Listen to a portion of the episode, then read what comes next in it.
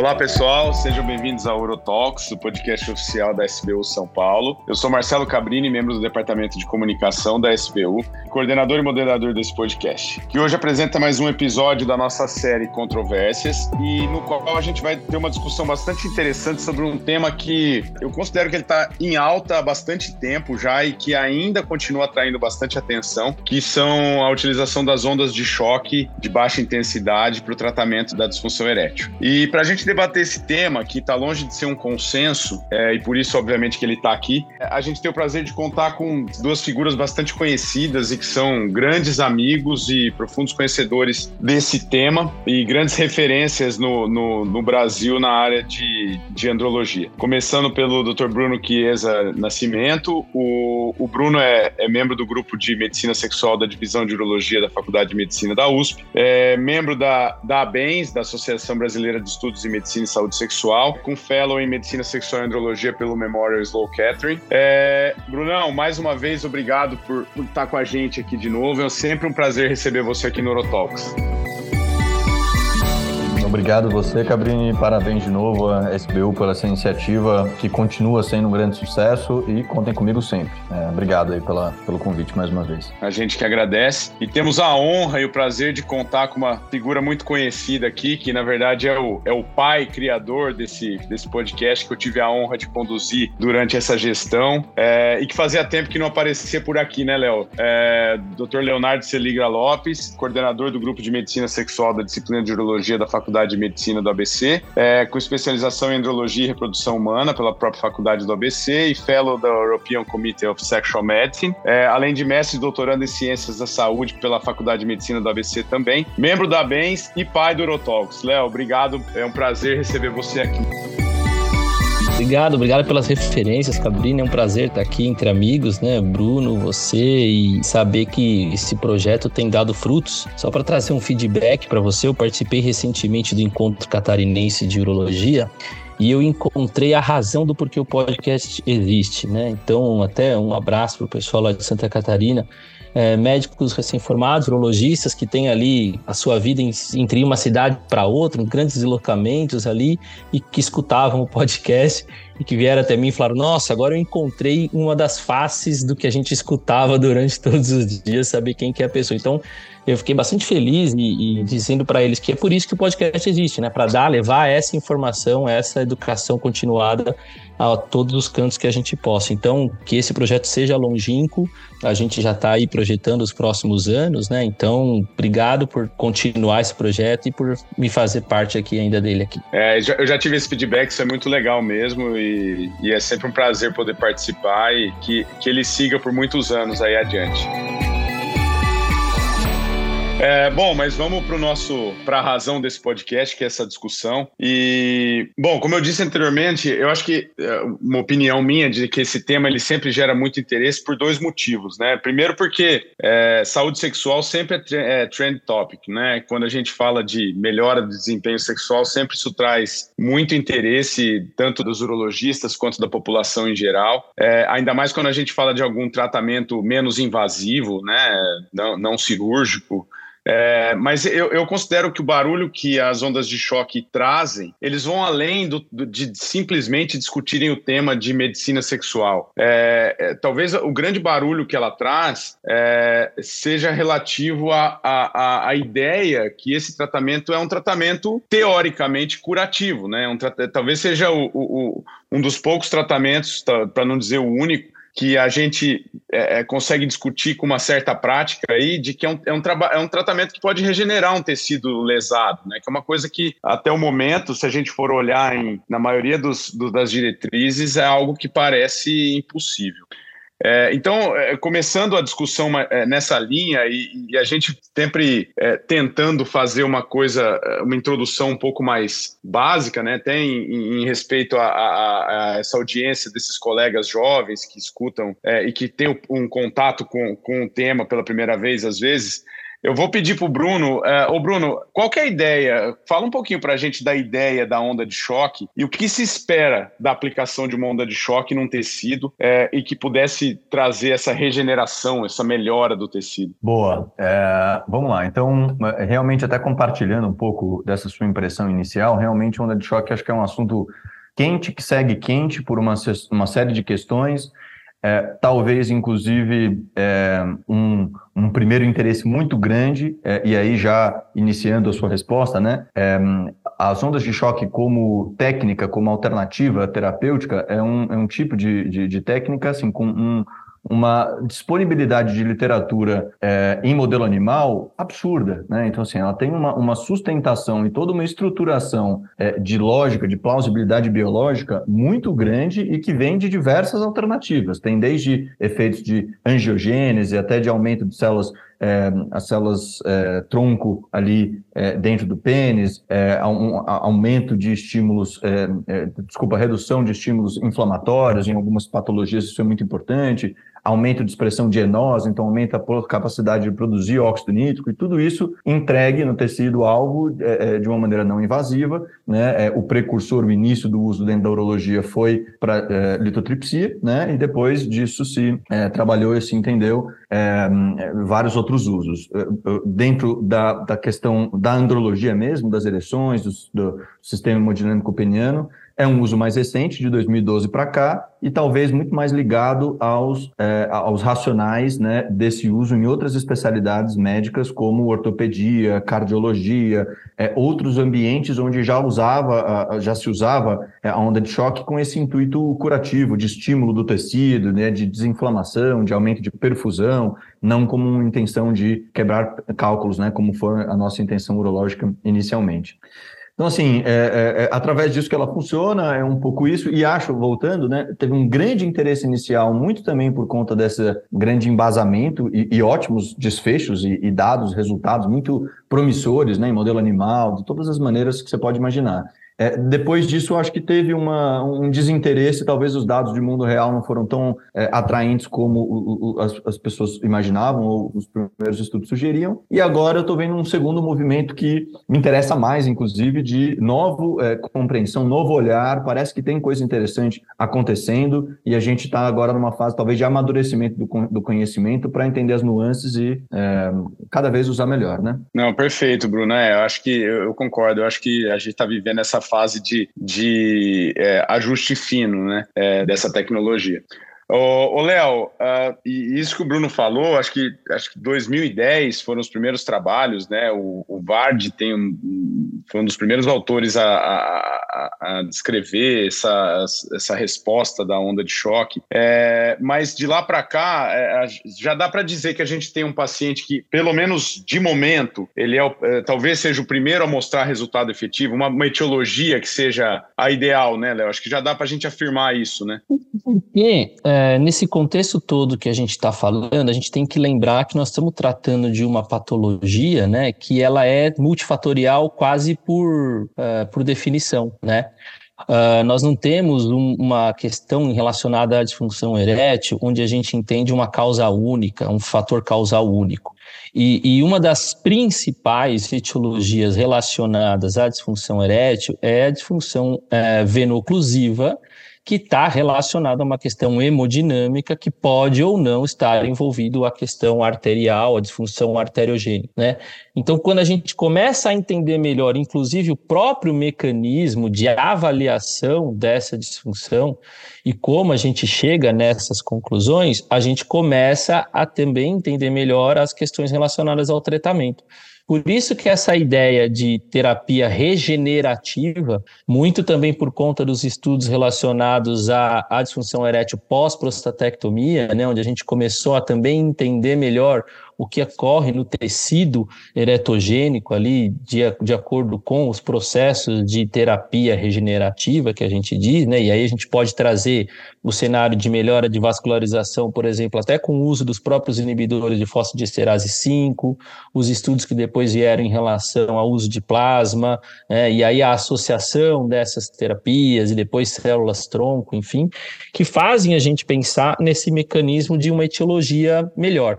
E é nesse nesse contexto que faz um ato contínuo com a fala do Bruno, né? Por que, que a gente está mais animado hoje e por que, que se mantém quente o tema de ondas de choque? Porque o tratamento de ondas de choque parece estar melhor indicado e melhor relacionado, isso aparece no guideline do European, né, do guideline europeu, para os casos onde a gente consegue ter uma maior evidência de disfunção arteriogênica.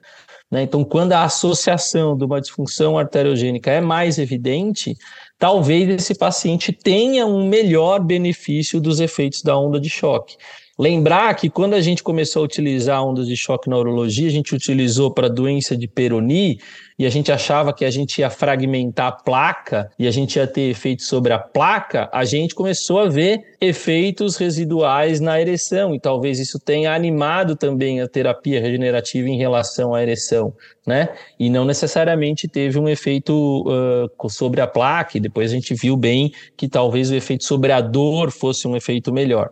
Mas é importante sempre, toda vez que a gente discute disfunção erétil, tratamento de disfunção erétil, reforçar o efeito placebo de qualquer tratamento em disfunção erétil. Então, os estudos clássicos em relação aos inibidores de fosfodiesterase 5 mostraram para a gente que tomar água com açúcar melhora 30% dos indivíduos com disfunção erétil, né? E, e a gente não, não tem aí o efeito psicogênico para ser relacionado, tem ali o, o, efeito até da própria questão uh, que a gente sabe dos ansiolíticos e tudo mais.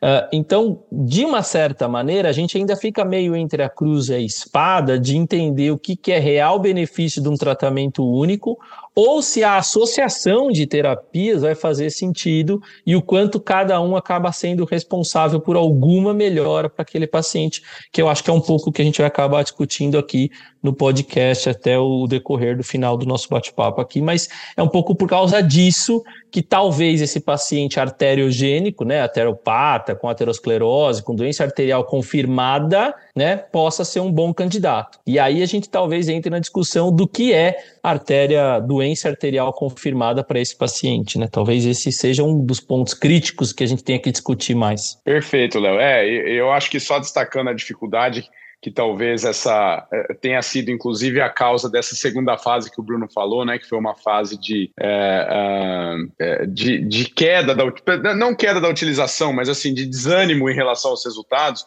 Eu acho que ela vem muito, é, muito pelo fato de que a, a, a, as respostas a tratamentos que mexem com a, com, com a, dificuldade de ereção, eles são muito impactados, né? eles são muito enviesados pela questão do efeito placebo, mas também pela dificuldade de padronização que se tem desse tratamento em si. Né? É, mas se a gente for buscar esse paciente ideal, e aí eu quero, que, eu quero ouvir de vocês dois, porque não existe consenso nisso, eu quero ouvir a experiência de vocês nisso, é, a busca desse paciente ideal, que é o paciente que o guideline da, da European Urology cita como paciente arteriogênico leve, que seria o paciente ideal para se discutir a onda de choque, é, eu queria entrar nessa discussão que você citou, Léo, no final. Como achar esse paciente? E aí eu coloco essa dúvida para vocês. É, vocês acham que o Doppler é, é, pra, é, prévio a uma indicação seria uma saída? Vocês têm hábito de pedir numa situação como essa, visando é, achar esse paciente teoricamente ideal? Eu acho que essa pergunta é, é a fundamental para a gente começar a tentar responder a partir de agora nas, dos próximos pacientes que a gente tentar indicar, né?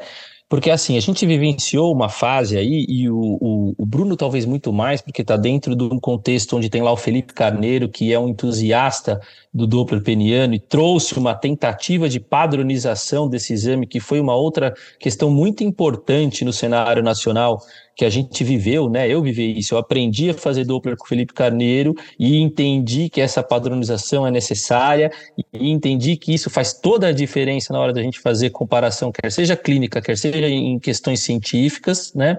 E a partir daí também a gente começa a acreditar um pouco mais nesse próprio exame que também já foi muito desacreditado no passado por má prática e por má interpretação, inclusive, do exame, né?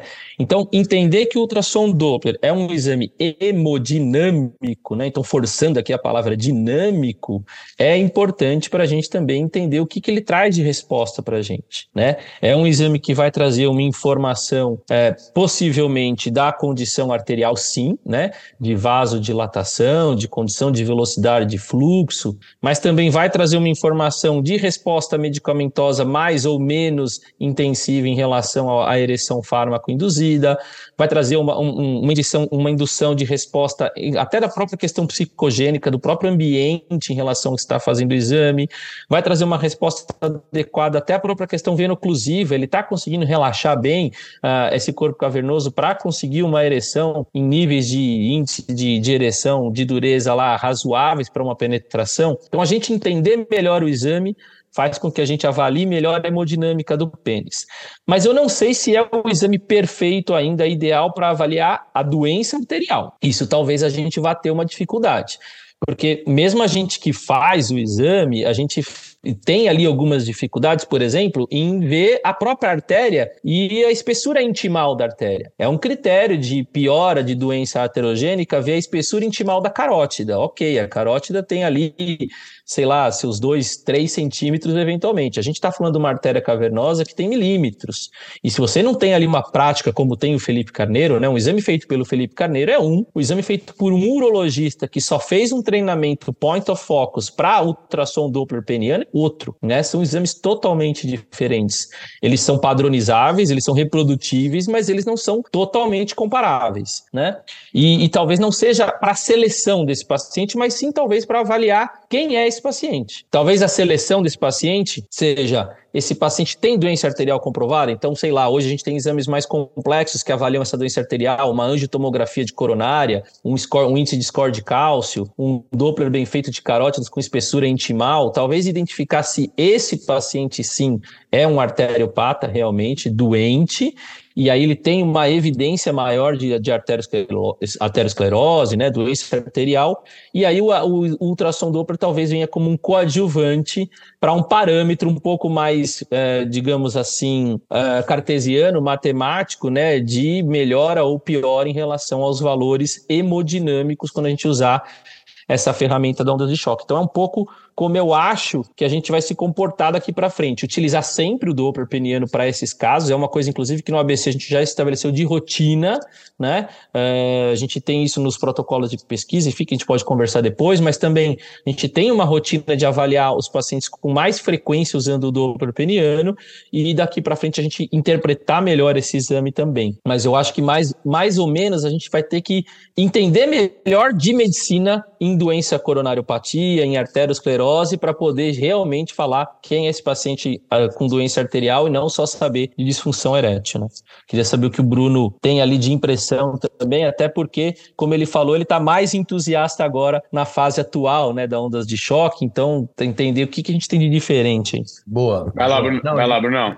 Perfeito. E, e assim, muito bons comentários do Léo, né? Assim, de alguém que está muito atento no andamento de tudo. E, assim, eu acho que, voltando à sua pergunta, à sua colocação, Cabrini, acho que tem dois cenários bem distintos. Em um cenário acadêmico-científico, em um estudo que eu vou testar a onda de choque para qualquer que seja o desfecho, certamente o Doppler vai ser, assim, fundamental, vai jogar luz para um aspecto que a gente, difícil da gente ter um dados objetivos, e aí nós teremos dados de pico de velocidade, etc e tal, e ok. Agora, eu, o Felipe, ele foi aprender o Doppler lá no Memorial, quando eu estava lá no Memorial né? Foi aprender, não, ele já sabia fazer, mas enfim, ele foi é, aperfeiçoar, olhar mais. Então, eu discuti muito com o Felipe. Um dos artigos, ele, ele, um dos artigos que a gente fez uma revisão dos Dopplers, é, ele participou bastante. Então, assim, eu, eu, debati muito com o Felipe. E aí até é uma, uma, uma, um, uma um contraponto, assim. Eu acho que na prática clínica, uma coisa, Léo, é agora, como você comentou, é, estamos conhecendo os doentes para depois escolher. É, eu acho que o Doppler não vai participar dessa escolha, tá? Assim, aí é um achismo total, né? Então, eu não acho que você estará diante de um paciente com dúvida, será que eu uso onda de choque ou não uso onda de choque? E, né, a, a, bala de prata vai ser um Doppler. Se o Doppler mostrar isso, eu faço onda de choque, se ele não mostrar isso, eu não faço onda de choque. Esse papel eu não acho que o Doppler vai ter. E a verdade é que raramente o Doppler tem, né? É, esse nível de é, é, indução à conduta ou de moldar o seu próximo passo, né? É, é, muitas vezes o Doppler ele vem em uma série de outras questões, enfim, dá para a gente fazer um podcast de Doppler só sobre Doppler, é, quantos quiser, né? Porque o assunto é super legal, complexo, interessante, dinâmico o exame, que nem o Léo falou, então assim, é muito interessante, mas eu não acho que ele vai ocupar esse papel. Até porque realmente é, essa recomendação da sociedade europeia é uma recomendação que já vi ser questionada pela pouca é, clareza do que eles querem dizer com disfunção erétil vasculogênica, né? Então eles colocam esse termo, esse termo é um termo meio guarda-chuva, né? É, pode ser arterial, pode ser disfunção venoclusiva, podem ter exames que você simplesmente não tem o relato, e na maioria dos artigos, na verdade, é um diagnóstico presumido. Então, é, ah, tem mais de 65 anos, é hipertenso, diabético, dislipidêmico, ou a, a cintura abdominal é acima de tanto. Se o cara faz dois ou três, né, tem duas ou três características dela, presume-se que é um homem com disfunção erétil vasculogênica. É, então, assim, não está tão claro. Acho que a recomendação ela, é, ela deixou muita gente na dúvida mesmo. Assim, quem é que eu chamo de vasculogênico, né? Que não é uma coisa que vem escrito ali na cabeça do paciente, embora. Até, por, até porque quando ele coloca vasculogênico leve, dá a impressão é, que ele, ele, consegue classificar como leve, moderado ou grave. Então, mas como que ele classifica isso? Exatamente, né? Que é outra, outra confusão muito comum, né? É, o IEF, você pode ter uma disfunção psicogênica gravíssima, né? Então, então, é, é, pontuando super mal no IF o tempo inteiro, começo ao fim, aí você vai ter uma disfunção erétil severa, embora adrenérgica, psicogênica, e as outras, é, é, a gente imagina sempre que uma disfunção erétil orgânica, ela é gravíssima, né? É, pode não ser, pode ser uma coisa leve, embora orgânica. Enfim, é o nosso campo é um campo muito interessante mesmo, fica aí aberto para todo mundo que está escutando se aproximar, porque é muito interessante mesmo. Mas, assim, esse que eu acho que é um ponto um pouco, tá, Cabrini? Não acho que o Doppler vai definir essa questão da, do público vasculopata serem os melhores candidatos, é, eu acho que os próximos capítulos dessa, dessa novela ainda vão ajudar a gente a entender um pouco melhor isso. É, acho, onde eu espero, onde eu imagino, vai, que ela vai ocupar um, um papel bom, muito bom, é, na nossa prática clínica, são aqueles pacientes com, com disfunções leves, respondedores a inibidores, mas que estão procurando uma alternativa para tentar tirar a medicação, sair da medicação, esses pacientes aí, talvez eles acabem se beneficiando dessa técnica quando a gente tiver essa compreensão outra do que o Léo falou, uma noção melhor se, por exemplo, as energias de fontes distintas são equivalentes em termos do efeito biológico que ela gera nos tecidos, né? É, o número de impulsos, a densidade é, é da energia entregue, é, é, são todos conceitos que são novos para nós também, né? Urologistas que não usávamos nada disso e que nós vamos começando agora a ganhar é, experiência. E só um último ponto que eu não queria deixar de passar, assim, eu acho que parte dessa frustração, Cabrini, vem da diferença entre mercado brasileiro, mercado internacional, né? E aí, mercado, eu estou dizendo expectativa, né? E preço, né? porque é isso no, trabalho científico está é, tá lá o desempenho que o paciente teve IEF, né? É, aumentou, não aumentou, compara com placebo, é maior, é menor, qual que foi a diferença e tal. Na prática, o cara investiu e muitas vezes investiu pesado para um tratamento e ele espera um resultado e aí é isso, né? As ondas de choque têm resultados bem mais modestos do que outras terapias, como por exemplo é, os inibidores da sinfosgesterase. Então tem um slide que eu lembro que eu mostrava que assim é, tem uma meta-análise dos inibidores que mostram ali todos os trabalhos que testaram a sildenafila. Você vê todas as linhas, né, todos, assim, o, a magnitude do efeito que os inibidores de 5 proporcionam é muito maior, é duas vezes maior do que qualquer coisa indicada nas ondas de choque. Então, isso também tem que estar muito claro para nós urologistas, né?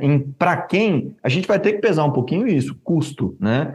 É, esse cara aguenta, esse cara ele vai se beneficiar e não vai pesar, ou para esse cara uma matada de cinco vai fazer é, muito mais verão e ele vai gastar bem menos, entendeu? E vai sair mais contente. Então, é, é esse o nível de complexidade que nós temos, mas é, é, é, uma coisa muito interessante mesmo. É, e eu acho que você tocou num ponto que me preocupa bastante também, Bruno, que é, é, é exatamente essa. Eu, eu, eu, tenho algumas, algumas ponderações em relação a essa, a esse, a essa afirmação do, do guideline europeu, exatamente por isso, porque eu acho que ele abre um precedente perigoso, né, para quando a gente vai pensar em comercialização, porque ele deixa, ele deixa muito nebuloso essa indicação. E, e eu acho que a, o grande desafio que a gente tem é, é, é ele começa na seleção, né? Acho que a, a, fala de vocês dois foi perfeita em relação a como é difícil. Ah, então quer dizer que é arterogênico, então basta um Doppler para fazer o diagnóstico. Não é, né? A coisa é muito mais complexa. Então, selecionar o paciente correto é difícil. Ô, Léo, aproveitando que você, dentro do ABC, vocês têm é, protocolos que têm utilizado as ondas de choque, é, tem trabalhos interessantes de vocês usando para diversas, para algumas opções diferentes aí de tratamento. Eu queria que você desse uma pincelada rápida é, só sobre os tipos de máquina que, que, que se tem, tipo de onda que tem, é, para que a gente não caia em armadilhas aí de que qualquer onda é igual. A gente comentou um pouco aqui, mais ou menos por cima, né? O Bruno chegou a falar essa questão das diferenças. E eu até tenho uma cola que diz, porque eu sabia que essa pergunta ia vir em algum momento, porque isso também é uma outra questão nebulosa para gente, né? Quando a gente vai falar de mercado, e aí nós estamos falando de market share, nós estamos falando de expansão de empresas, empresas grandes, empresas de nome, que já tem uma amplitude no mercado de diversos outros materiais urológicos, inclusive com as próprias ondas de choque no, no meio ortopédico, no meio de tratamento de feridas, ou até nas litotripsias, a, a gente vai falar de diversos tipos de aparelho. Então, a minha cola aqui é, por exemplo, aqui, eu estou falando de, de, do tipo de energia, né? Então, eletrohidráulica, eletromagnética, piezoelétrica e eletropneumática. Só daí vocês já imaginam que a gente tem pelo menos quatro tipos diferentes de, em, que vão gerar intensidades de energia diferentes, como o Bruno falou, e que a gente não tem de direito se a piezoelétrica é melhor, se a eletrohidráulica é melhor, o que, que é ou não realmente melhor para essa teoria de regeneração tecidual. Então, só aí a gente já está num mato sem cachorro em relação a dizer, tá bom, mas qual que eu indico, qual que eu compro, qual que eu invisto, né? Esses estudos não existem, dificilmente vão existir estudos comparativos, porque a gente precisaria de um patrocínio das empresas que topassem fazer essa comparação e dificilmente isso vai acontecer. O que, que a gente começa também, além disso, de tentar entender? Essa máquina entrega que tipo de energia? É uma energia que é focal, né? ela é direto ali e essa onda vai focalizar para uma área? Ela é uma energia entregue de uma maneira linear? Ela é uma energia entregue de uma maneira mista? Ela é uma energia entregue de uma maneira radial e aí isso muda a profundidade da energia até onde ela chega e a intensidade com que ela chega em amplitude de tecidos? Mais outras quatro variáveis. Então, quem é bom de matemática, aí, os estatísticos, vai somando exponenciais de variáveis aí na base de quatro, quanto que a gente tem dificuldade de variações Somado a isso, qual é o protocolo que a gente vai utilizar? Qual a intensidade de energia? Quantas ondas a gente vai aplicar? Por quanto tempo? Por qual período? Com qual frequência de reaplicação? Né? Então a gente soma aí uma série de variáveis que deixa difícil a gente falar qual máquina é melhor, qual máquina é boa, qual que não é boa. Na verdade, impossível de dar essa resposta hoje, né? Então aí que bate a nossa ansiedade, bate a nossa dificuldade em, em, em ter querer comparar o que o Bruno falou. O que, que é vida real, o que, que é mercado, o que, que eu tenho disponibilidade, o que, que é estudo clínico, né? Uh, o que, que a gente tem nos trabalhos hoje? A gente tem, às vezes, trabalhos de braço único, que não vão fazer análise com placebo, porque as máquinas não têm placebo. Às vezes, a gente tem trabalho com associação de terapias, o que a gente parece uh, ser adequado, né? Associando ou não a um inibidor, associando ou não uh, a algum tratamento de assoalho pélvico, enfim, que a gente pode ter lá na frente alguns trabalhos com plasma, mas aí talvez a gente possa criticar isso depois um pouco mais para frente.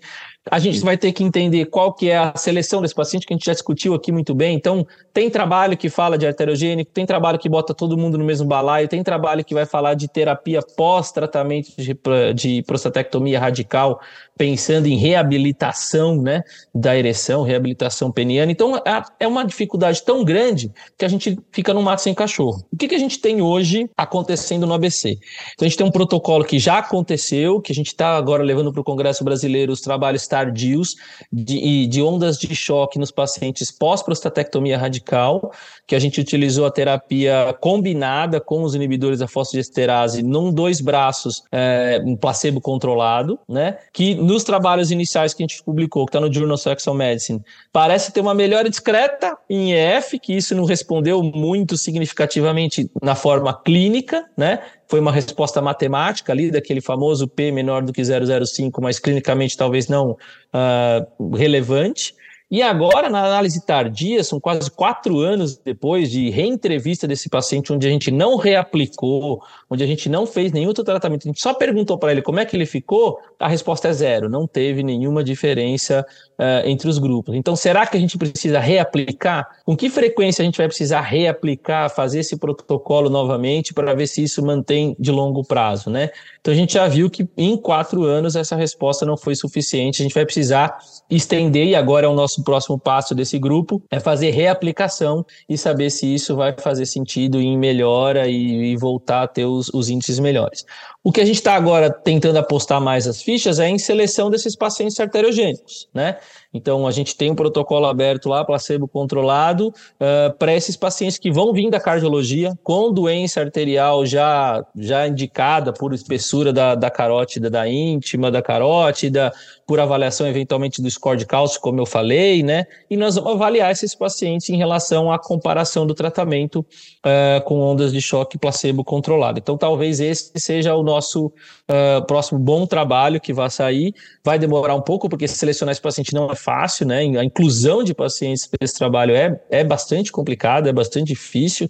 Uh, e quem sabe poder trazer alguma resposta diferente aí. Mas, de novo, é com um tipo de máquina, né? Que não vai ser comparado tipos de máquina. Então, quem vai no mercado aí e fala, ah, vou comprar tal, vou comprar tal. E agora, falando uma impressão pessoal aqui, e isso na medicina sexual como um todo, o médico ele tem que ser honesto consigo mesmo e com o paciente, quando ele oferece algum tipo de tratamento nesse sentido. Então, ele tem, ele pode oferecer, eu não vejo mal nenhum em oferecer, nós estamos respaldados por ciência que a máquina está ali podendo ser utilizada, nós temos uma recomendação, ainda que fraca, de utilização em algum tipo de paciente específico, na associação ou não de tratamento, mas eu tenho que ser claro com ele.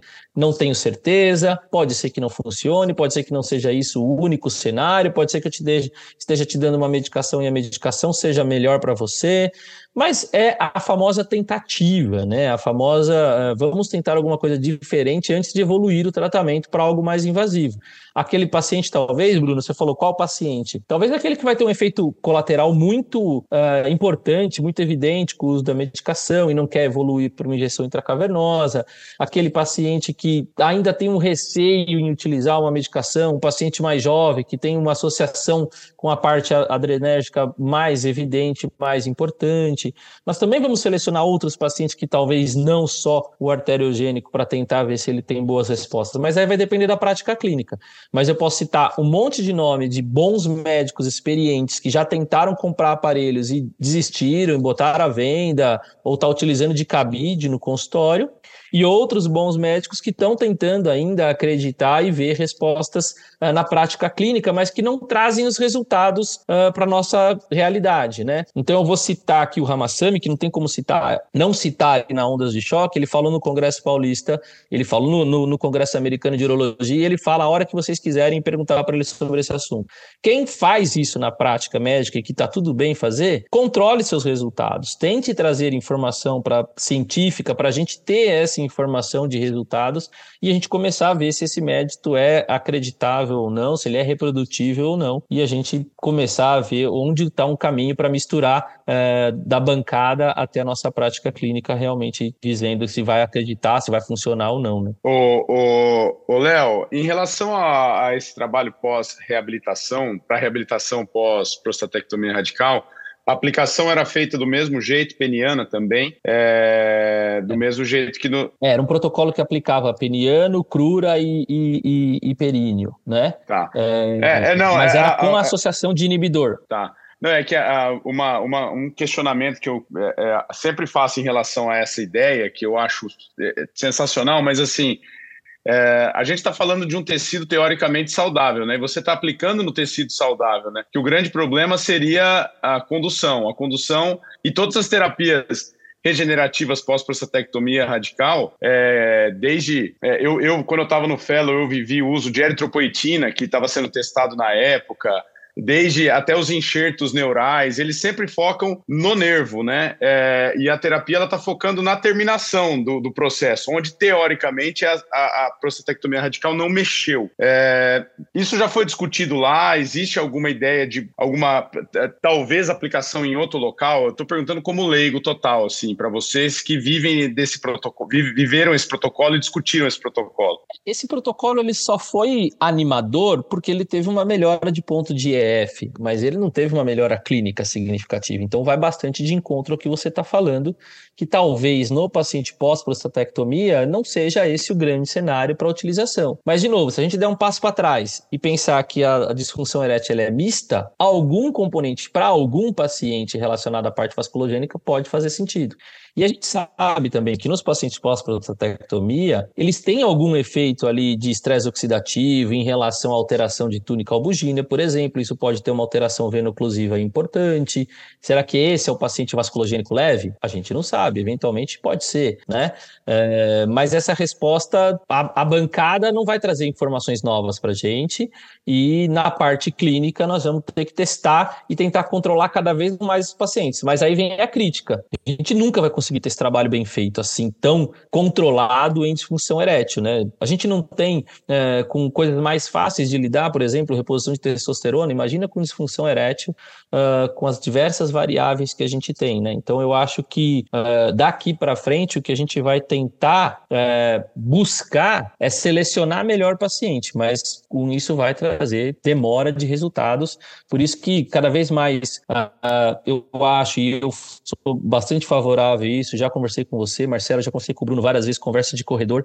Quanto mais forças a gente unir, principalmente aqui no Brasil, na amplitude territorial que a gente tem e com a capacidade de indivíduos que a gente tem, quanto mais a gente conseguir fazer associação de estudos, de protocolos e de entendimento, a gente vai conseguir cada vez mais ganhar informação de qualidade para a prática clínica, que é o que a gente precisa. Perfeito. O, e o Bruno, o Léo, o Léo passou um cenário super completo aí do, do ponto de vista acadêmico, né? O, o que é feito institucionalmente é, onde a gente é, tenta uma inclusão cada vez maior desses pacientes. É, mas eu queria ouvir você na sua prática privada, porque a gente sabe que a gente vive duas realidades, né? Óbvio, no Brasil, até você citou isso.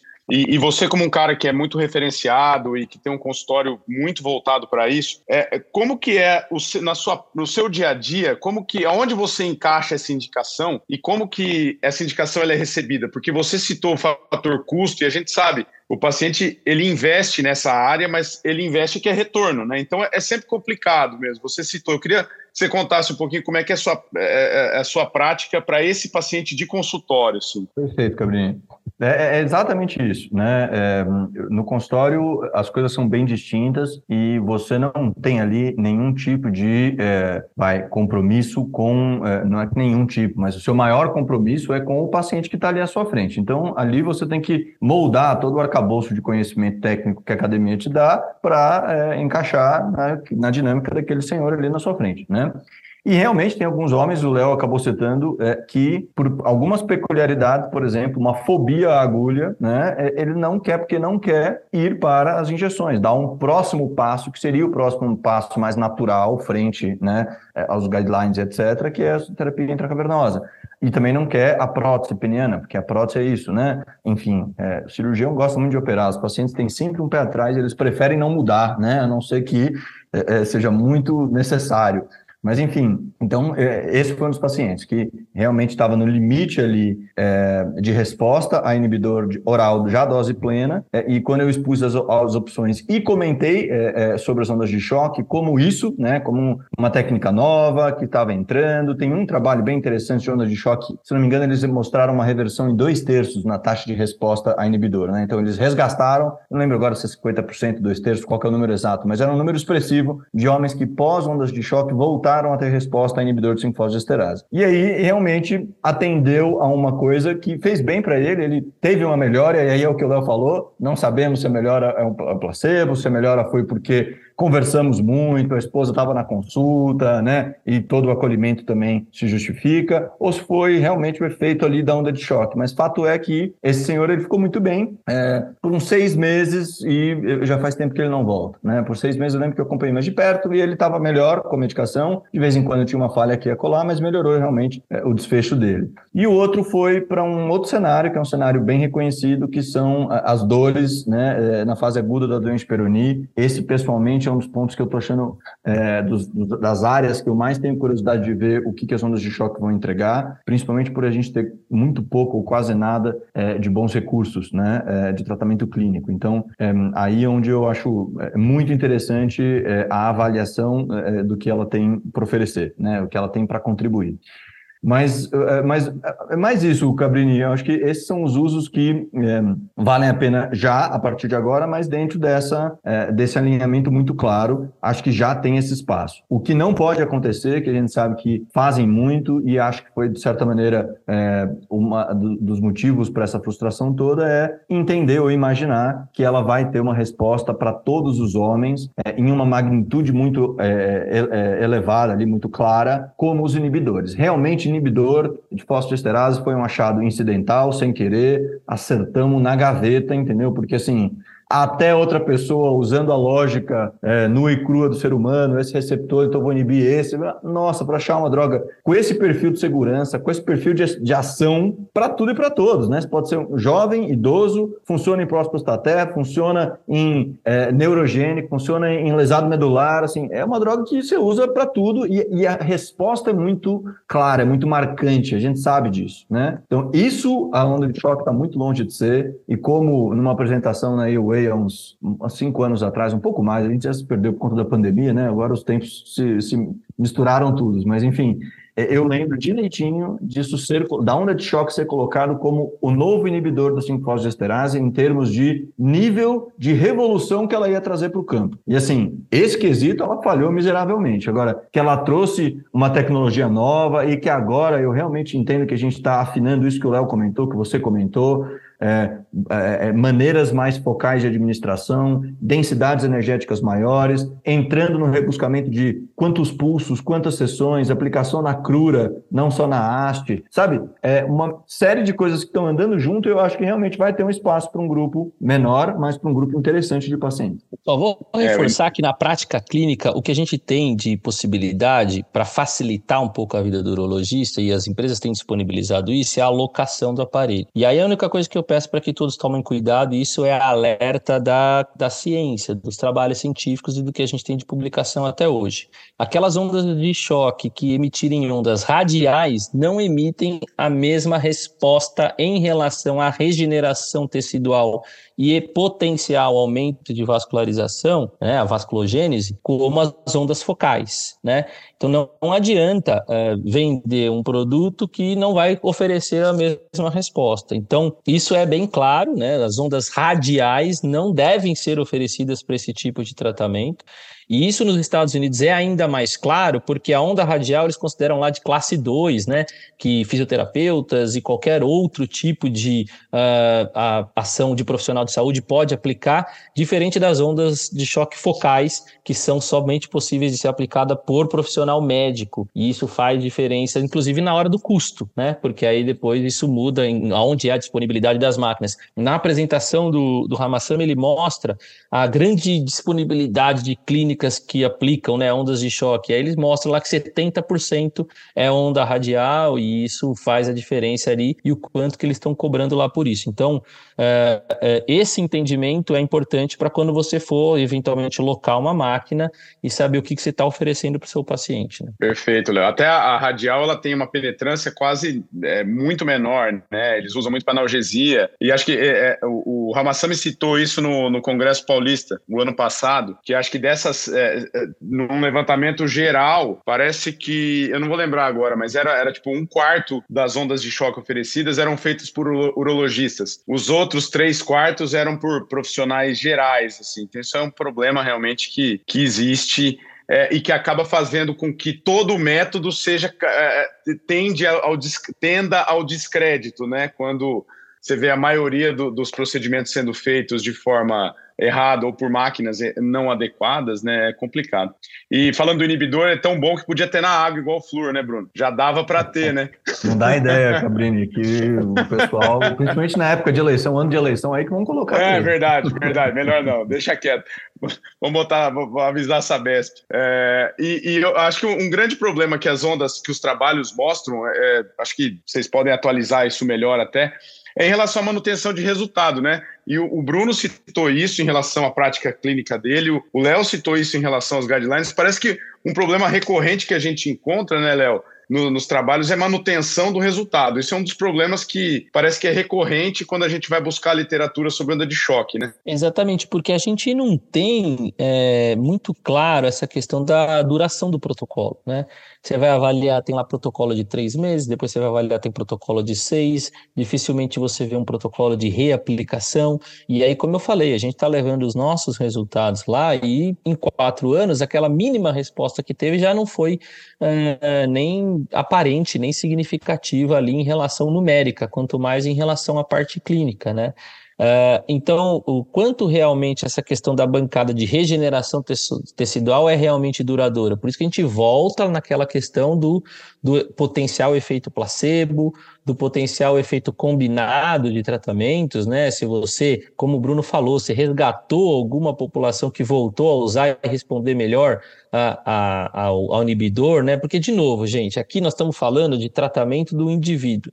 E medicina sexual, andrologia como um todo, fertilidade, enfim, ela é muito mais holística do que o tratamento cartesiano de tratar um cálculo, uma cólica ureteral, né? E não, a, a, a consulta do Bruno não dura 15 minutos, né? A consulta do Bruno dura muito mais do que isso.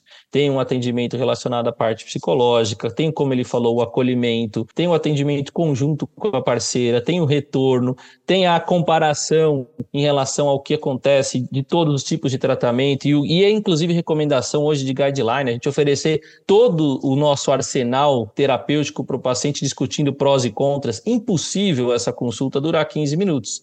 E quando você limita essa sua consulta a falar, olha, você tem isso, isso e isso, e eu acho que você vai fazer isso, você perdeu metade do tratamento desse paciente, que é esse acolhimento, né? Então, se você está disposto e você está envolvido em querer atuar com andrologia de uma maneira adequada e de uma maneira que a maioria das pessoas entende como mais assertiva, para usar os termos da moda, nós temos que ter uma consulta um pouco mais voltada para o paciente, um pouco mais voltada para o todo do paciente. Não adianta voltar e falar em termos, ah, nós vamos voltar com slow medicine. Não, isso é medicina como, como a gente aprendeu lá atrás, como tem que ser, de cuidar do paciente, de acolher o paciente, de saber que eu tenho que saber desde a parte cardiológica dele até a parte emocional, se ele torce para o Corinthians e o Corinthians está mal, enfim, a gente tem que entender de tudo do paciente, né? E se a gente ficar naquela nossa consultinha de convênio, de SUS, que a gente não der tempo, disponibilizar tempo, esse paciente com certeza vai estar sendo menos acolhido, menos tratado do que um paciente que com certeza é tratado como, pelo Marcelo, pelo Bruno e tantos outros que hoje se dedicam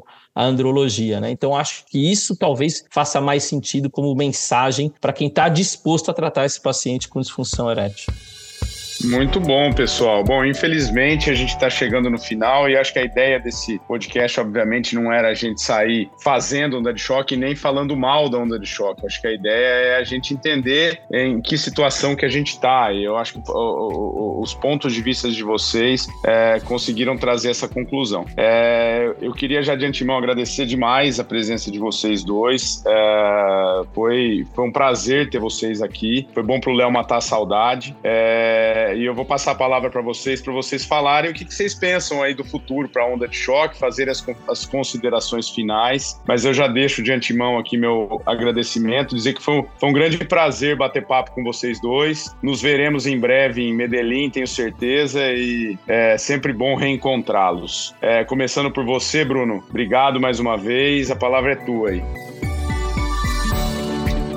Obrigado vocês é, mais uma vez aí pelo convite. Cabrini, Léo, é um prazer imenso mesmo. Estaremos lá juntos em Medellín, com certeza. É, e, e, bom, eu acho que é isso. A, a SBU tem toda a razão é, de seguir atenta ao, à evolução dessa, dessa terapia. Eu, eu acho mesmo, né? É isso. Acho que é, com a abertura de falar o que, o que pensamos, né? Eu estou muito interessado em ver onde é, ela vai agregar no cenário do peronia agudo, né? É, e para qual subgrupo de pacientes é, essa é uma terapia benéfica também para a questão erétil. E aí a gente deve ter sim, é, cada vez mais, uma, uma ferramenta a mais na maleta, né? Para quem que a gente vai usar? Essa é a pergunta de um milhão de dólares e é, nós temos que é, seguir atentos nos congressos, olhando. O Léo agora vai mostrar os dados deles com quatro anos já já tem mais dados, é, e é, é, isso, a gente tem que usar o espaço acadêmico para aprender é, quais são as ferramentas depois para a gente usar na parte clínica, mas tá aí uma ferramenta que acho que algum espaço vai ter cada vez mais. Obrigado aí mais uma vez, pessoal. A gente que agradece. Léo, obrigado, cara, mais uma vez, foi um prazer reencontrá-lo aí.